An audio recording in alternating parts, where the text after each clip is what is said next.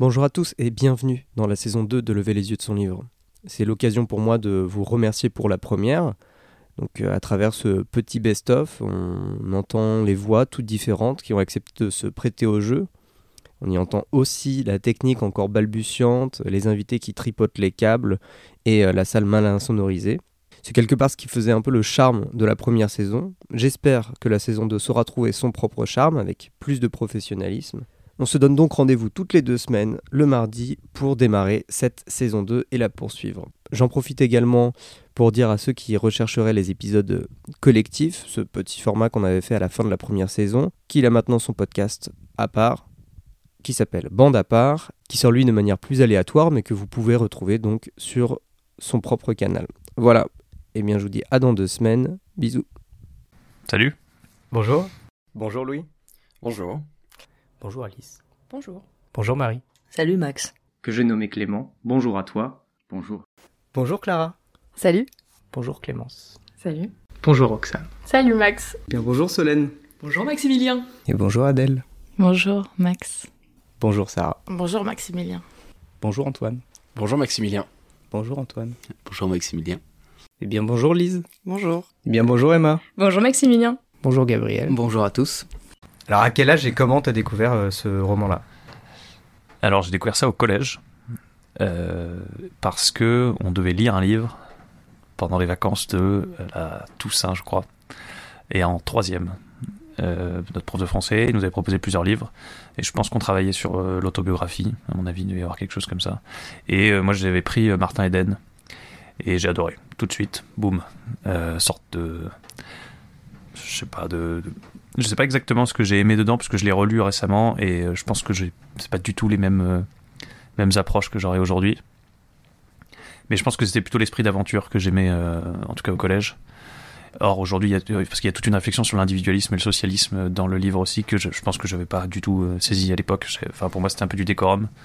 Et là c'est, enfin donc voilà, troisième collège. je pense que j'avais bah, peut-être 12, 13 euh, ans, quand j'ai commencé à lire en fait, à lire des romans. Euh, et c'est un peu par là que je suis que je me suis tourné vers la littérature. J'ai été emporté en fait par euh, bah, par l'histoire, par la fiction, parce que il y a rien de plus fictionnel que, que le Seigneur des Anneaux, parce que il a créé Tolkien a créé tout ce tout ce monde. C'est un créateur de monde un monde cohérent avec euh, ses peuples, ses langues, parce que Tolkien était linguiste. Et c'est ça qui m'a séduit. Et donc c'est vraiment la, découverte de, cet imaginaire et de ce, monde fantastique, avec euh, ses, nains, ses elfes, ses euh, mystères.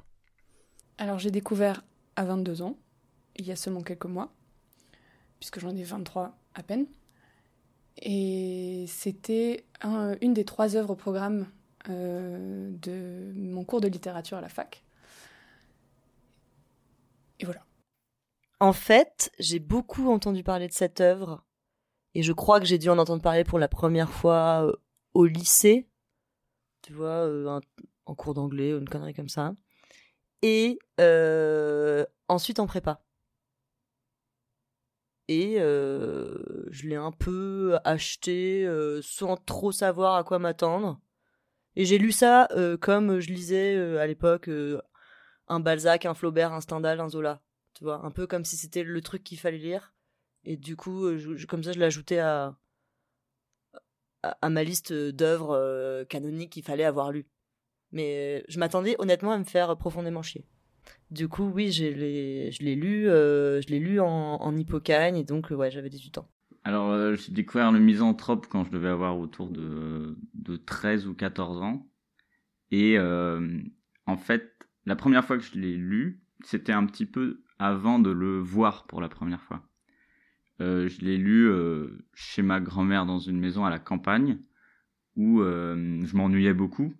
Et j'avais sélectionné trois bouquins dans sa bibliothèque. Il y avait Les fleurs bleues de Queneau, de Raymond Queneau.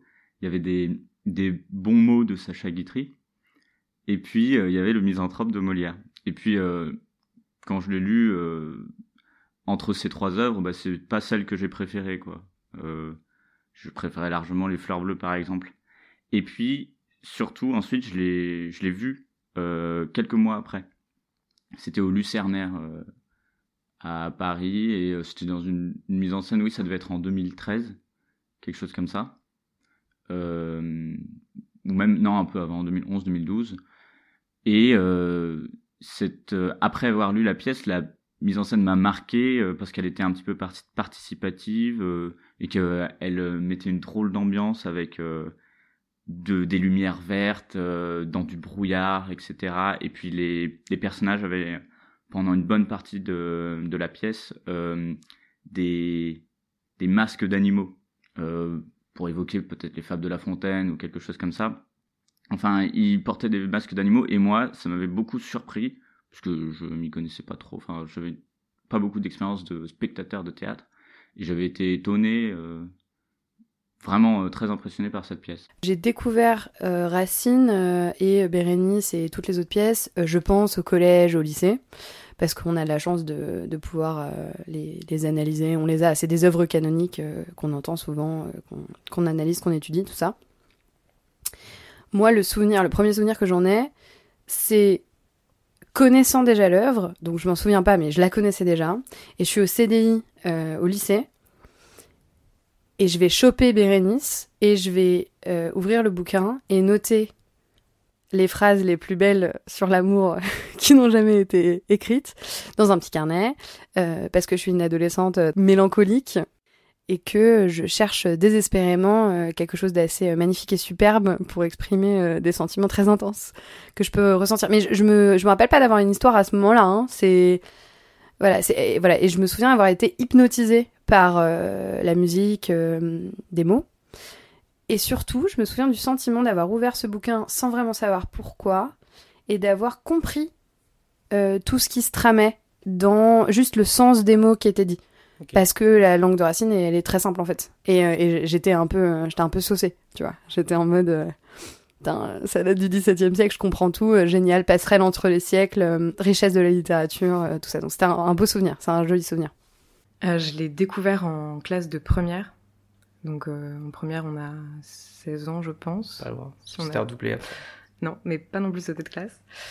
Euh, donc en classe de première, en cours, on avait étudié Linky Pit de l'Assommoir. Et c'est marrant parce que je me faisais la réflexion, du coup, avant le, podcast, que c'était une des seules œuvres qu'on a étudiées en cours dont je me souviens avec autant de précision. Parce que c'est là où j'ai compris ce que c'était que Linky Pit, en fait. Donc je me, souviens de notamment des espèces d'effets d'annonce qu'on trouve dans l'Inkipit par rapport aux, thèmes euh, qui ensuite seront structurants euh, dans le roman. Et je me souviens notamment la prof qui nous expliquait euh, que la couleur lit de vin de l'hôtel Boncoeur où se trouve Gervaise, ça annonce le thème de l'alcool par exemple qui sera structurant. Donc voilà, découverte en classe de première. Alors j'ai découvert le livre via le film, et euh, j'ai vu le film euh, quand il est sorti au cinéma, euh, j'avais 17 ans, donc le même âge qu'Elio à l'époque. Et, et j'ai lu le livre dans la foulée pour, pour un peu savoir ce qui se passait après le film. Et voilà, et du coup j'avais 17 ans. donc moi j'ai découvert en premier le, enfin, la partie à la mystérieuse quand j'étais au lycée. Ça faisait partie de mon corpus euh, de bac de texte, euh, le texte J'ai tant rêvé de toi, qui, euh, qui est un poème qui m'a vraiment beaucoup marqué. En fait, je l'ai lu et il, je sais pas, depuis il m'obsède. En fait, il revient, je l'ai appris par cœur directement. Il revient dans ma vie à plein de moments. Euh, il, m'accompagne vraiment dans ma vie depuis ce moment-là. Et, euh, en fait, c'est un peu, euh, je suis rentrée dans la lecture, je pense, et dans la poésie par euh, à la mystérieuse, parce que moi, je lisais pas beaucoup quand j'étais plus jeune, collège, primaire, tout ça. Ça m'intéressait pas trop. Et en fait, ce que j'ai adoré avec la poésie, que je ne connaissais pas en fait avant, avant voilà mes cours de français au lycée parce que j'ouvrais jamais de bouquin de poésie.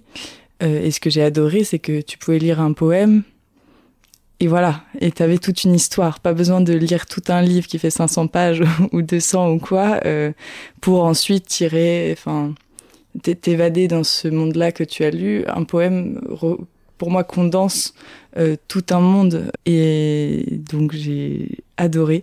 Et donc j'ai lu tout à la mystérieuse quand j'étais au lycée, qui est la partie du recueil que je préfère et qui me transcende toujours aujourd'hui.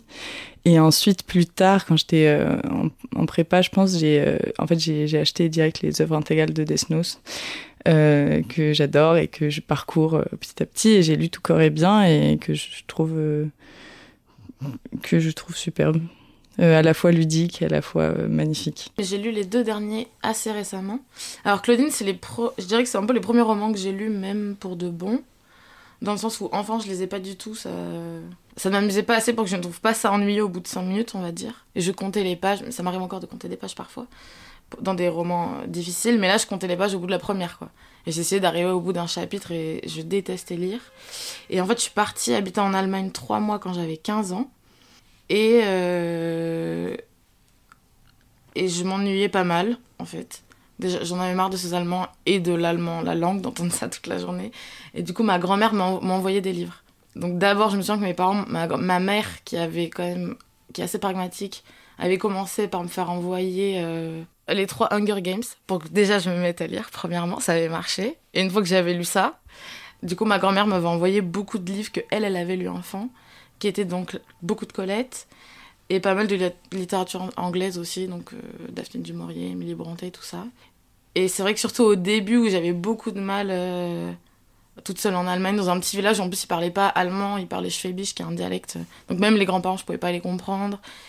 J'ai eu un mal du pays énorme et du coup de, de m'enfoncer comme ça, à la fois solitairement, euh, loin de ces petits Allemands, dans Claudine, ça m'a vraiment, j'ai trouvé ça formidable, quoi. Et il y a donc à la fois ce truc de se plonger dans la langue française tout d'un coup, alors que j'en étais privée. Euh, et en plus, une langue et, des histoires qui sont hyper amusantes, quoi. Enfin, vraiment, mais ça me. Et c'était assez amusant aussi de la part de ma grand-mère, j'étais assez surprise. De la part de ma grand-mère, parce que vu qu'il y avait quand même cette envie un peu de choquer et que qu'elle était très très espiègle, que ce soit ces questions-là de bisexualité ou de mondanité, j'étais surprise, on va dire, de ça, quoi je ne m'attendais pas forcément. Et c'est vrai qu'ensuite, plus, plus tard, enfin, chaque fois que j'ai reçu des livres de la part de ma grand-mère ou même de mes parents, alors quelque chose de très pudique entre nous, là, pouvait, je pouvais recevoir des, des récits avec beaucoup d'érotisme ou, ou, des choses, on va dire, un peu plus loin de ma famille euh, catholique traditionnelle. Quoi. Même si eux-mêmes, bien sûr, ils ont leurs aspérités, mais euh, c'est vrai que tout d'un coup, j'avais l'impression qu'en littérature, tout ça s'était permis. Et, on, et il était aussi permis de se l'offrir entre nous. Alors j'ai vraiment une très, très je, je, ne suis ah, je suis j'ai beaucoup de mal à mettre euh, euh, des, périodes de, de, ma vie avec mon âge. Je, je... mais du coup je dirais que j'avais 15 ans, 15 16 ans. Non, j'avais non, pas du tout, j'avais 17 17 18 ans. Avant... Je venais d'avoir la majorité. Le bac? Avant le bac. Bac en poche Exactement. Ah, j'étais en première, voilà, je le sais. J'étais en première. Et donc voilà pour la période et tu me demandais bah comment, tu l'as découvert Eh bien moi c'est une c'est une fille qui me l'a fait découvrir. Euh, c'est une c'était c'était ma, ma, petite amie de l'époque et qui lisait euh, Le voyage au bout de la nuit et qui qui s'extasiait devant la moindre phrase. Euh, enfin vraiment n'avait pas assez de mots pour décrire le talent et le génie de de Céline. Donc moi évidemment je m'y intéresse à la fois par curiosité et aussi un peu pour lui plaire. Et le livre me tombe littéralement des mains. C'est. Je me dis, c'est pas, cette littérature n'est pas du tout pour moi. Euh, je, suis un peu, euh, de manière générale, je suis un peu complexé avec la littérature. J'ai toujours essayé de me confronter à des, à des classiques. Euh, le voyage au bout de la nuit fait partie de ce qu'on appelle des classiques de la littérature française. Ce sont des livres qui m'ont toujours effrayé, que j'ai toujours trouvé affreusement longs, et j'ai toujours eu beaucoup de mal à m'y plonger.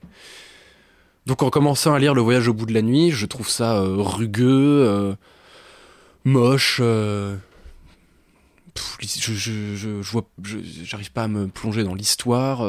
voilà, c'est très compliqué pour moi et j'abandonne assez vite en fait, comme comme beaucoup de livres en fait. voilà. donc je laisse tomber pendant un moment, puis vient ma deuxième lecture. Je ne sais plus pourquoi je suis amené à le relire. Je crois que c'est parce qu'on en parlait en cours de français. Et je sais pas, j'ai des, des, des phrases que j'avais lues qui me reviennent automatiquement. Et je me dis, tiens, c'est marrant, mais je me rappelle hyper bien alors que j'ai détesté. Pourquoi pas s'y plonger à nouveau? Il s'est écoulé. Euh, il s'est écoulé deux ans, deux, trois ans.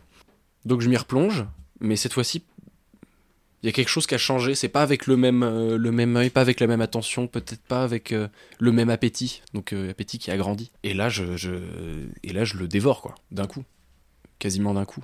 Je, je, lis très très lentement d'habitude, mais là, je l'ai lu plutôt rapidement. Et ouais, et puis je relisais des passages parce que je, je revenais pas de, de, de, de, ce que, de, ce que, de ce que je lisais. Je trouvais ça tellement, je, tellement très très poétique en fait. C'est, c'est, c'est une noirceur extrêmement poétique. Et ça m'a. Euh... Ouais, ça, ça, a changé ma manière de lire des livres de manière générale. Et surtout que c'était. Voilà, c'est la première fois que je lisais un livre uniquement pour son style littéraire. Où j'avais vraiment l'impression de, faire un exercice d'amateur de littérature. Alors que je me considérais pas du tout comme ça, je me je me considère pas comme un amateur de littérature, j'aime pas particulièrement ça, j'aime bien lire, mais je suis pas un littéraire à proprement parler. Euh, j'ai découvert ce livre euh, il y a, j'avais euh, en 2020. En 2020, euh, pourquoi? Parce que parce que Jean Raspail c'est un auteur que j'aime énormément. je l'ai découvert, j'ai découvert parce que je ne l'avais pas encore lu. Et ça correspondait un peu à la, à la date de la mort de Raspail ou pas du tout? Ouais, exactement. C'est marrant que tu poses la question parce que c'est c'est le premier livre que j'ai lu de lui après son enterrement. Euh, J'étais allé à l'enterrement de, l'auteur, je me, sentais un peu proche, et, euh, je l'avais pas encore lu. Et en, en rentrant, je l'ai lu, évidemment, c'était un peu différent. quoi. C'était plus le livre d'un auteur vivant, mais le livre d'un auteur mort. Euh, récemment, je l'ai lu en septembre 2019, à peu près. Comment je l'ai découvert C'est un livre que ma mère avait lu et qu'elle m'a recommandé de lire. Et du coup, c'est un peu le premier livre, on va dire, que, que j'ai lu dans ma vie d'adulte qui n'avait plus un rapport euh, euh, académique à la lecture, mais une lecture plus euh, personnelle. C'était la première fois que tu lisais un livre contemporain de littérature contemporaine, on va dire? Pas forcément, mais vraiment que je lisais parce que, parce que j'en avais envie, que je lisais pour moi. Et aussi, c'était c'est un moment où je me suis retrouvée euh, seule dans un appartement et euh, où je cherchais des choses à faire le soir et donc euh, j'ai repris la lecture, chose que j'avais arrêtée depuis, on va dire, la fin de mes études supérieures. Alors j'ai découvert ce livre quand j'avais 15 ans parce que j'étais amoureuse. j'étais amoureuse d'un homme qui, était passionné par Dostoïevski. C'était quelqu'un qui était russophone et russophile. Et il m'avait parlé des cours des carnets du sous-sol avec exaltation. Et j'ai décidé de les lire au moment où euh, ce garçon est parti euh, vivre en Russie. Donc euh, je savais que, je n'allais plus jamais le revoir. Et en fait, donc j'ai lu les carnets du sous-sol euh, plus pour me euh, avoir le sentiment de continuer à être auprès de lui, auprès de ce garçon, que par vraiment réel intérêt. Et donc je l'ai lu en plus, donc l'été, ça c'est important, en pleine canicule, ce qui n'est pas forcément propice à une lecture de Dostoïevski où où tous les personnages sont en proie euh, au grand froid et à l'humidité. Mais c'est bien, oh, ça a fait un, contre-effet, euh, c'est que ça m'a refroidi complètement. J'étais immobilisée par une opération des, des ligaments croisés. Et donc j'ai pu, j'ai eu la chance en fait euh, des conditions matérielles qui me permettaient de lire euh, en continu en fait euh, cette œuvre. Et c'est important puisque comme je vous l'ai dit, c'est une, une une logorée c'est important de pouvoir se laisser glisser dans, se glisser com complètement dans la narration et de ne pas heurter en fait euh, par des ruptures de lecture. Et alors, qu'est-ce que ça fait de lire euh, une œuvre euh, pareille à 15 ans? Un grand chamboulement. Alors déjà, enfin, j'ai dit que je l'avais lu par par amour, mais en fait, dès les deux premières pages, je me suis complètement déconnectée euh, des conditions qui m'avaient fait rentrer dans cette lecture pour complètement me la ré réapproprier parce que cette euh, lecture est venue complètement me, me happer et entrer en écho avec des préoccupations majeures qui peut-être euh, sont le lot de tout jeune adulte, euh, euh, grand adolescent. Et ça a marqué en fait euh, réellement mon entrée en littérature et plus singulièrement mon entrée dans le paysage de la philosophie. Euh, je l'ai découvert euh, assez récemment, même très récemment. En fait, j'avais offert le livre. Euh, tout est parti d'une image parce que j'avais offert le livre il y a, je sais pas, ça devait être 4-5 ans à mon frère. Et d'ailleurs, je crois pas qu'il qu l'ait lu. Donc, du coup, comme il le lisait pas, bah, je, je l'ai pris et puis je me suis mis à le lire. Et pourquoi je l'ai offert? Parce que euh, c'est vrai que quand j'étais petit, j'avais, entendu parler de ce, de ce roman euh, plutôt à travers des, des, films, je pense que sans avoir vu, parce qu'il y a une version de John Huston des années 50. Avec Orson Welles. Euh... Voilà, c'est quelque chose qui était dans mon imaginaire, euh, ou à travers des albums pour enfants, enfin j'avais entendu parler de l'histoire. et quand j'étais tombé dessus, parce que je voulais lui offrir un livre quand j'étais tombé dessus par hasard, c'est vraiment, j'ai dit que c'était parti d'une image, j'avais vu la, la, la, couverture et euh, le nom Moby Dick et je me dis ah ouais ça c'est vraiment un grand classique euh, le truc est énorme je sais pas ce qu'il y a dedans je sais juste que c'est une histoire de chasse mais qu'est-ce qu'il peut y avoir dans toutes ces pages quoi. Enfin c'est euh... et du coup c'est assez récent. Donc il y a quelques années et et je me suis je l'ai lu il y a en fait je l'ai fini très récemment parce que j'avais je l'ai lu une première fois je l'ai pas fini donc ça, j'expliquerai pourquoi. je l'ai pas fini, c'est ça devait être il y a deux ans, et puis à un moment donné, je me dis quand même, tu l'as pas fini, quoi. Donc va falloir peut-être. euh, Donc j'ai tout recommencé, et, euh, et là je l'ai fini. Ouais. Euh, ouais, ouais, je l'ai lu d'un coup, mais parce que à cette époque-là, j'aimais bien. Enfin, quand je commençais un livre, je, je j'essayais de pas trop laisser de temps avant qu'il m'échappe, parce que sinon, j'avais envie de passer à autre chose et de. Voilà. Donc je l'ai, ouais, je l'ai, je l'ai bouffé d'une traite, et c'était bien parce que ça correspondait assez bien au personnage de Martin Eden qui a, qui donne toute sa force dans la lecture aussi. Et en fait, le fait de le lire me une sorte de, de mise en abîme, euh, de, de se mettre moi aussi. Euh, j'avais envie de, enfin, j'avais envie d'être comme lui, de bouffer des livres et voilà. Donc c'est marrant, c'était un livre qui m'a donné envie de lire en fait. Et oui, je pense que c'était le premier, la première grande œuvre que j'ai lue. Ça veut pas dire qu'après euh, j'ai lu que des grandes œuvres, enfin qu'après Seigneur des Anneaux j'ai lu que des œuvres de 900 pages. Loin de là. Mais euh, oui, c'était peut-être. Euh... Mais je me posais pas la question en fait, parce que j'avais. Euh, au contraire, j'étais content de, de poursuivre bah, l'aventure. Et, et, à la fin, il y avait.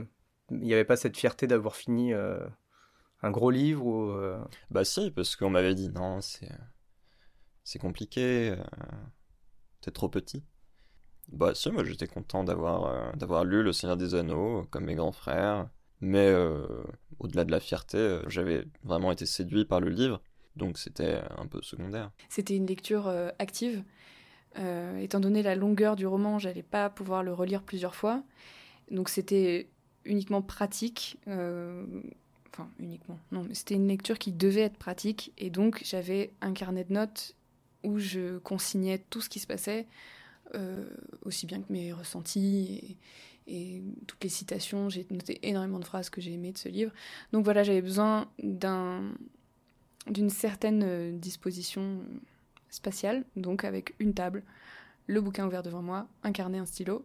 Donc c'est ma table de travail chez mes parents, où j'ai passé le plus clair de mes vacances de la Toussaint à, lire page après page, à noter.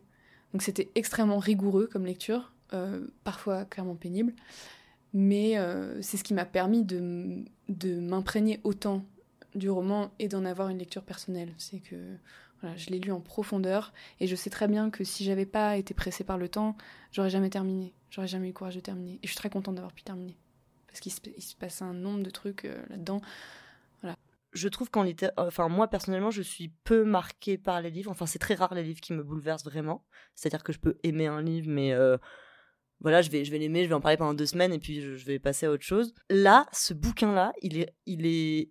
En fait, j'ai envie d'en parler parce qu'il est resté gravé en moi euh, d'une manière vraiment euh, assez étrange. Et je pense que c'est lié aussi au fait qu'à ce moment-là, euh, j'étais moi-même en train de vivre une grande histoire d'amour vraiment très passionnelle en fait.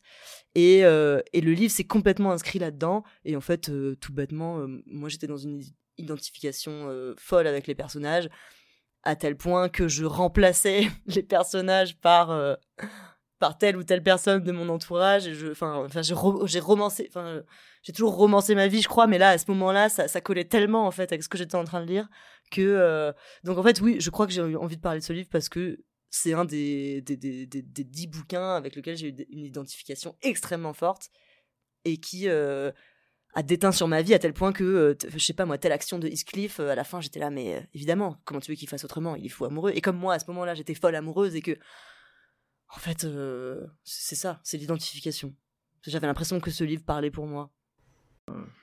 Mais c'est vrai, en fait, il était en concurrence avec que des, que des romans, hein, pas d'autres pas d'autres œuvres théâtrales, un petit peu de poésie, mais je suis pas féru de lecture théâtrale. Je suis même, attention, je suis même pas féru de, de représentation théâtrale. Euh, ça ne me manque pas de ne pas aller au théâtre euh, pendant le Covid, ça m'a pas du tout manqué. Euh, et euh, bon, c'est vrai que c'est surprenant, mais le misanthrope m'accompagne un peu malgré moi, quoi. Euh, j'aurais pu prendre un, beau et grand roman avec de l'aventure, du voyage, comme je l'aime d'habitude. Mais euh, non, euh, le misanthrope, euh, en fait, il a toujours été assez important, sans être dans mes grandes lectures, mais il est devenu au fur et à mesure, et puis surtout plus récemment, parce qu'il y a, y a un an à peu près, j'ai eu à le travailler en profondeur, parce que j'ai à l'époque où je mettais donc des annonces en ligne pour faire des tutorats auprès d'élèves de tous les âges et de toutes les classes, j'ai un élève qui, un étudiant, qui m'a demandé de l'aider pour une dissertation sur le misanthrope. Et c'est ça qui m'a vraiment fait me replonger dans cette pièce et cette lecture-là. Je sais pas, j'avais pas vu ou lu le misanthrope depuis trois ou quatre ans minimum. et c'est vraiment cette lecture-là qui m'a foudroyé, quoi, qui m'a qui m'a ému profondément. Euh, et puis l'obligation aussi de, de, se pencher euh, dans les détails du misanthrope pour euh, ce travail-là euh, m'a révélé toute la finesse, toute la subtilité de ce livre. Et c'est pour ça que oui, cette œuvre un peu, cette œuvre étrange dans le panthéon de mes œuvres favorites, et aussi étrange, je dirais, dans les œuvres écrites par Molière, elle m'est aussi chère. Oui, c'est pour ça. J'ai eu plusieurs lectures successives qui se sont en fait de toute façon entremêlées à chaque fois. Euh, donc j'ai eu plusieurs rencontres finalement avec l'œuvre et euh, donc il y a cette rencontre qui est très adolescente, euh, qui est très liée à l'amour, au sentiment profond et intense qu'on peut ressentir à, cet âge-là. Ensuite, comme tu le sais puisqu'on était en prépa ensemble, Bérénice, ça a été une des œuvres qui a été un des programmes de l'épreuve de littérature. Donc ça a été une deuxième lecture beaucoup plus, beaucoup, beaucoup plus poussée. euh, et beaucoup plus euh, aussi portée sur les mots. et qui a ouvert des portes euh, un peu monstrueuses. Et maintenant, et je pense que j'ai une troisième lecture, pas parce que, bon, je l'ai relu euh, un petit peu avant de venir, une, une, relecture qui à la fois est, celle de l'œuvre qui s'adapte à la vie et qui, et qui, et qui nous accompagne, et aussi une, une lecture plus critique voire même féministe ou, politique. Et du coup, euh, je, voilà, je, pense qu'il y a euh, trois lectures. Mais, mais l'œuvre me parle tout autant encore à Clara adolescente et à Clara euh, rationnellement en train de découper des, des Alexandras. Alors, je, pense que c'est pas la seule raison, mais une des raisons qui ont fait que j'ai pas aimé euh, ma première lecture complète de l'Assommoir, c'est que je comprenais pas bien l'intérêt de toutes les descriptions et qu'elles me semblaient euh, particulièrement soporifiques et que du coup le livre m'est vraiment tombé des mains. Euh, parce que, euh, en fait, au début, c'est intéressant. En tout cas, je le percevais comme ça à l'époque. Au début, euh, voilà, les descriptions sont intéressantes, mais très rapidement, il y a un côté un peu redondant, puisque le livre est vraiment centré autour de quelques personnages, d'un lieu spécifique qui est la rue de la Goutte d'Or. Et même si on rencontre différents types d'ouvriers, au bout d'une centaine de pages, j'avais l'impression qu'on avait, qu'on avait fait le tour. Et que donc, en fait, toutes ces descriptions étaient euh, finalement peu intéressantes. Et quand j'ai relu euh, l'œuvre, euh, donc entre mes, deux agrégations, déjà j'avais euh, fait, bah, du coup, effectivement, achevé mes études d'histoire.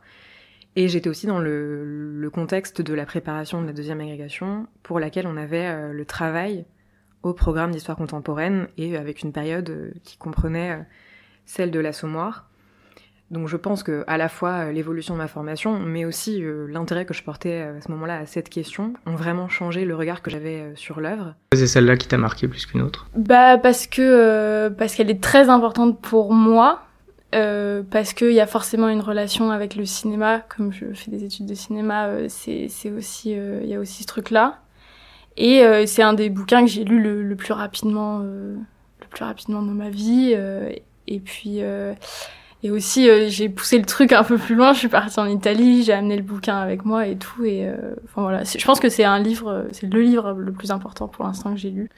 Il y a énormément de personnages dans ce roman. C'est que des étudiants ou euh, des gens politisés, des gens bourgeois, enfin du petit milieu bourgeois parisien, mais chacun représente une différente forme de bourgeoisie. Et cette dimension sociale, sociétale et politique, c'est aussi quelque chose qui m'a toujours euh, intéressée. J'avais 20 ans, donc euh, l'aspect révolutionnaire, l'aspect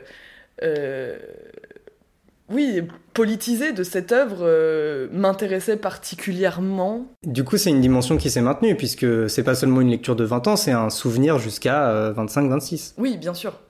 Euh, c'est une lecture qui s'est maintenue. En fait, je me souviens là, encore une fois, j'étais dans le cadre de mes études, donc j'avais dû faire un exposé qui ressemble un peu au sujet de colle, Les Amis de Frédéric. Et ça m'avait fait relire l'œuvre, du coup, avec cette dimension sociale, politique et c'est ce qui reste, en plus de cet aspect flaubertien de euh, l'illusion, de la réalité. En fait, voilà, c'est la superposition de l'histoire individuelle avec l'histoire collective, comment l'histoire collective nous traverse, et en même temps comment elle ne fait que nous traverser. Comment, euh, en fait, on est toujours à contre-temps ou à côté de l'histoire. On, est dedans, donc on devrait être acteur de l'histoire, mais on est en même temps toujours à côté, spectateur. Et Frédéric, il ne fait qu'être spectateur de l'histoire. Il vit une révolution. Et c'est l'extrait qu'on lira tout à l'heure, mais il est en train de folâtrer. avec, euh, bah, Rosanette. Enfin, tout... Je m'identifiais beaucoup à ça. J'étais dans un, dans un, un milieu bah, étudiant, euh, euh, de gauche, et donc beaucoup de soirées où on parle politique. Et j'avais toujours l'impression d'une déconnexion non pas avec les sujets abordés, mais euh, d'une déconnexion, oui, voilà, entre euh, nos idéaux, nos grands idéaux et la réalité, et que ça n'était que des discours et des idéaux, et que jamais ils n'étaient concrétisables. En, ouais, voilà, j'étais en fait révoltée par rapport à la révolte. Ça m'a ça m'a ouvert un champ, ça m'a vraiment ouvert un champ. Euh, j'ai compris comment apprécier la poésie. parce que c'était parce que en fait les sujets qu'il aborde dans ses poèmes sont moi je pense des sujets de ma vie en fait qui me touchent énormément tout ce qui est euh, donc l'amour évidemment euh, il y a beaucoup de références à la mer à l'eau l'élément aquatique moi c'est pareil quelque chose qui me parle euh, le sommeil le rêve également en fait je pense que c'est toutes ces choses là qui moi m'ont attrapé premièrement je sais en fait je, je saurais pas dire ce qui détache des snus des autres c'est que je trouve qu'il y a une manière de raconter euh, et de parler d'amour qui est euh, très très simple et très pure par rapport à comment d'autres poètes peuvent en parler. Et c'est ça, moi, je pense, qui me touche, parce que dans de la poésie euh, masculine notamment, euh, bah, j'ai pas retrouvé euh, cette façon de me toucher moi en tant que femme que je trouve chez Desnos. Desnos, c'est les, les, poèmes que moi j'aimerais qu'on m'écrive, quoi. Déjà, moi j'étais contente de partir à Echola, même si c'était minuscule, parce que j'allais habiter à la campagne. Chose que, chose que je ne vivais pas en France, parce que j'habitais à Toulouse. Quand j'habitais à Toulouse, j'allais à la campagne tous les week-ends chez ma grand-mère. Mais c'est vrai que dans Claudine, on peut avoir l'impression que c'est pas si important. Enfin, non, c'est pas vrai. Dans Claudine, on a l'impression que la campagne est importante pour le personnage et peut-être pas tellement pour l'écrivain. Et en fait, c'est là où Claudine pose énormément de choses de l'écriture de Colette, je trouve. C'est cet amour de la campagne, cet amour du lieu natal, quoi. Du lieu de l'enfance. Et c'est vrai, je suis pas sûre d'avoir pressenti ça à, ce moment-là. C'est plus, c'est plus ensuite en lisant euh, d'autres livres de Colette que j'ai vu que c'était vraiment installé. Mais que moi, ça me touchait aussi là-dedans. Et ce truc d'être d'une liberté de la jeunesse à la campagne, que, auquel, à laquelle tout d'un coup, moi, j'avais accès. Parce que du coup, on était euh, tout le temps à vélo, on était tout le temps dehors. Euh, on, laissait, nos, vélos, à, l'arrêt de bus avant de prendre le bus le matin pour aller au lycée qui était à 45 minutes. Il y avait ce truc de on faisait ce qu'on voulait de toute façon. Et c'était ce que j'avais euh, chez ma grand-mère le week-end, mais même un peu quand même à Toulouse avec mes parents. Dans le sens où à partir du moment où on disait où on était et, qu'on disait si on rentrait dîner ou pas, je pense depuis mes 12 ans, toute ma famille, mes frères et sœurs, on faisait ce qu'on voulait quoi. Avec Claudine, il y avait en plus le fait de se prendre des, des échardes, des ronces, des machins, et de revenir les, les jambes un peu balafrées, mais qui étaient pour moi tous mes étés aussi, parce que l'été, euh, on partait pas avec mes parents très loin, on allait un mois chez mes grands-parents euh, vers Marseille, un mois chez ma grand-mère à Aurillac. Quoi. Bah, en fait, ça m'a ouvert des champs de possibles. Je me suis dit, il est possible. je, je, je, peux trouver du plaisir à, à, lire uniquement pour le style de l'auteur. Mais malheureusement, après le voyage au bout de la nuit, je n'ai jamais trouvé d'autres livres qui me procurent ce plaisir-là. Peut-être que j'ai pas assez cherché, mais euh, j'essaye. Mais... J'en lis d'autres, mais voilà. C'est toujours, euh, Raspail, c'est toujours un appel à l'aventure. C'est-à-dire que quand tu lis Raspail, euh, systématiquement, tu te dis, euh, je suis, je suis quand même pas grand-chose dans mon canapé et, je pourrais faire un tas de choses euh, plus chic, plus classe. Dans Septentrion, il y a quand même un désespoir qui est, euh, qui, est latent, qui a tendance à dire, euh, je suis dans mon canapé, c'est nul, mais je suis quand même pas trop mal dans mon canapé, tu vois. Donc c'est une œuvre un peu particulière de, de Raspail. Oui, déjà ça a chamboulé moi-même mon rapport personnel à la médecine. Euh, ça, je suis devenue plus exigeante, on va dire.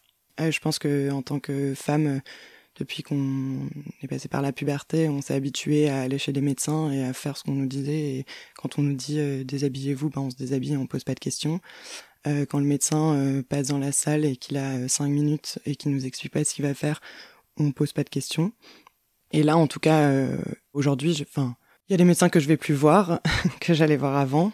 Et je suis vraiment dans cette recherche aussi d'une relation, comme Vinclair l'a décrit, entre un médecin qui va, oui, qui va poser des questions, écouter, rassurer, qui va pas seulement parler du corps, mais aussi parler du psychologique, puisque pour moi, les deux sont reliés. Donc c'est une lecture marquante parce que ça a vraiment euh, changé euh, mon, mon, rapport, en tout cas, à, aussi à mon corps et, à, et au médecin, à la pratique médicale. En fait, avec un regard rétrospectif, j'ai l'impression qu'il n'y a pas eu de lecture avant.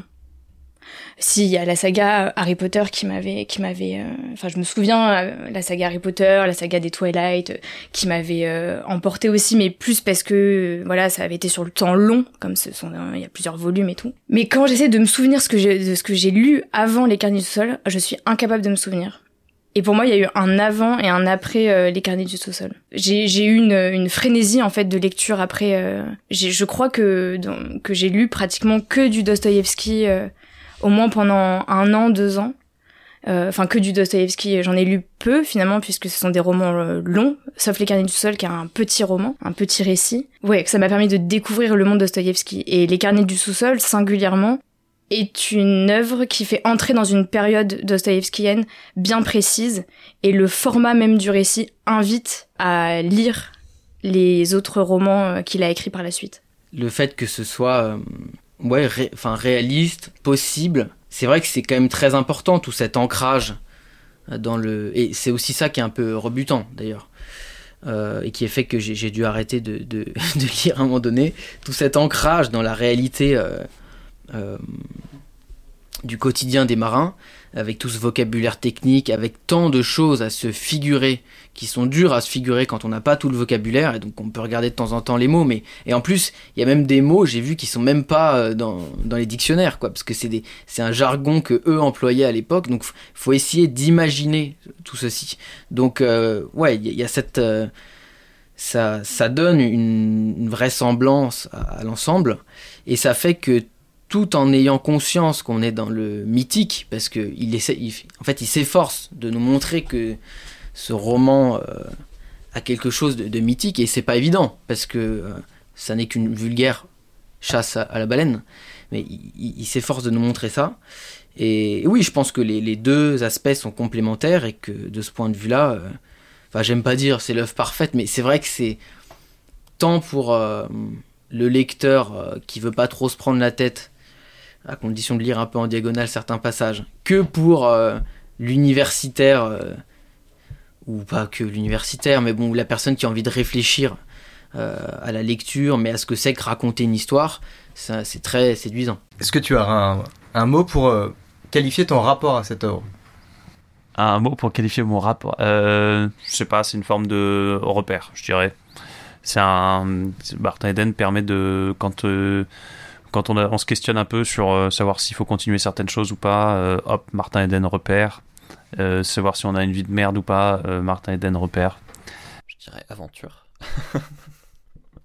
Alors j'ai trouvé le mot ouverture. Obsessionnel. Il vous déteste déjà. Euh, eh ben non, je vais rester sur ce mot-là, je vais rester sur oubli. multiple. Constructif. Alors tu as été une audacieuse puisque entre le mot et la punchline, tu as choisi la punchline.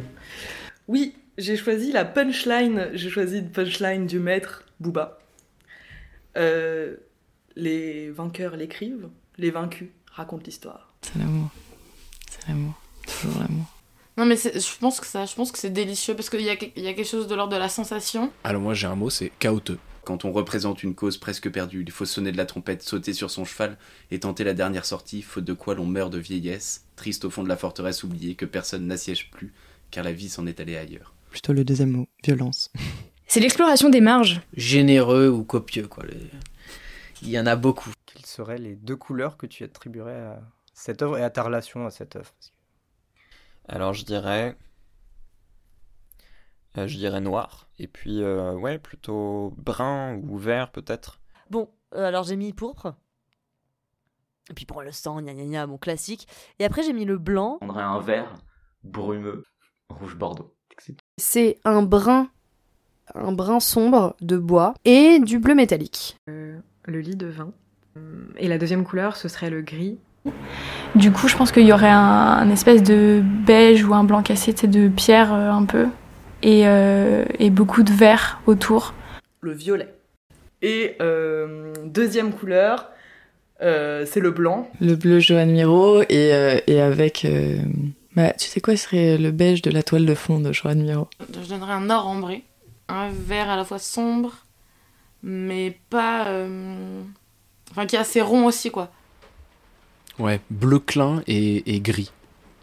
À qui est-ce que Plus facilement trois couleurs à ce moment-là, le, le bleu, le vert et le blanc, qui sont les couleurs de la Patagonie. Alors le jaune, mais le jaune dans une couleur euh, chaude de lampe de chevet. La meilleure couleur c'est le rouge. Avec euh, bien évidemment le marron euh, pour euh, le sous-sol, la crasse, euh, l'insalubrité, euh, la, la, la, la, la merdasse quoi. Hein, on- y a pas d'autre mot. Et euh, je dirais le, le blanc cassé. Euh, bah, je vais revenir sur du blanc, quoi. Mais sur cet extrait, le bleu avec le clair de lune qui est là. euh, Merci beaucoup, Louis. Merci, euh, Max. Merci à toi. Devenu. Merci Maximilien. Et euh, à bientôt. Merci Max. Je fais une version Maximilien, une version Max, d'accord? Merci Max. Merci, Max. Eh ben, merci beaucoup, Clara. Mais je t'en prie, c'était hyper cool. J'ai beaucoup aimé. Merci beaucoup, Clémence. Merci. Merci beaucoup, euh, Roxane. Mais merci Max, merci à toi. Puis, euh, Later. Later. à plus. Merci à toi. Merci à toi, Maximilien. Merci, Maximilien. À bientôt. Merci à toi, Maximilien, d'avoir reçu. bah, merci à toi. Eh bien, merci beaucoup et puis euh, bah, bonne journée. Ben merci et n'hésitez pas à lever les yeux de votre livre.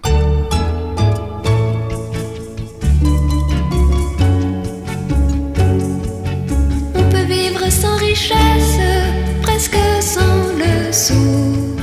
Des seigneurs et des princesses, y en a plus beaucoup. Mais vivre sans tendresse, on ne le pourrait pas.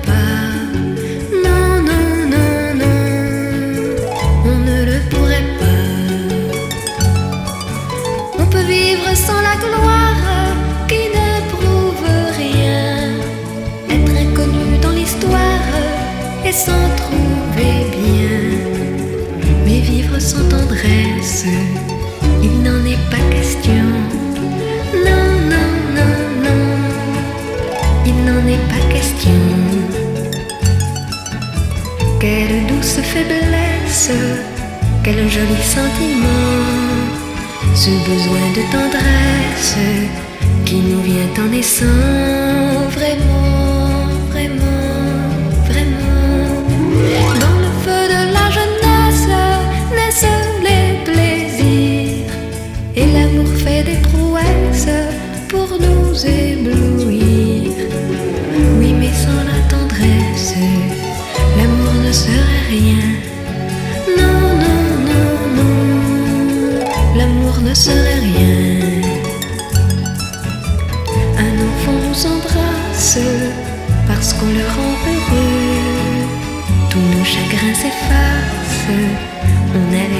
mon Dieu, mon Dieu, mon Dieu. Dans votre immense sagesse, immense ferveur, faites donc pleuvoir sans cesse.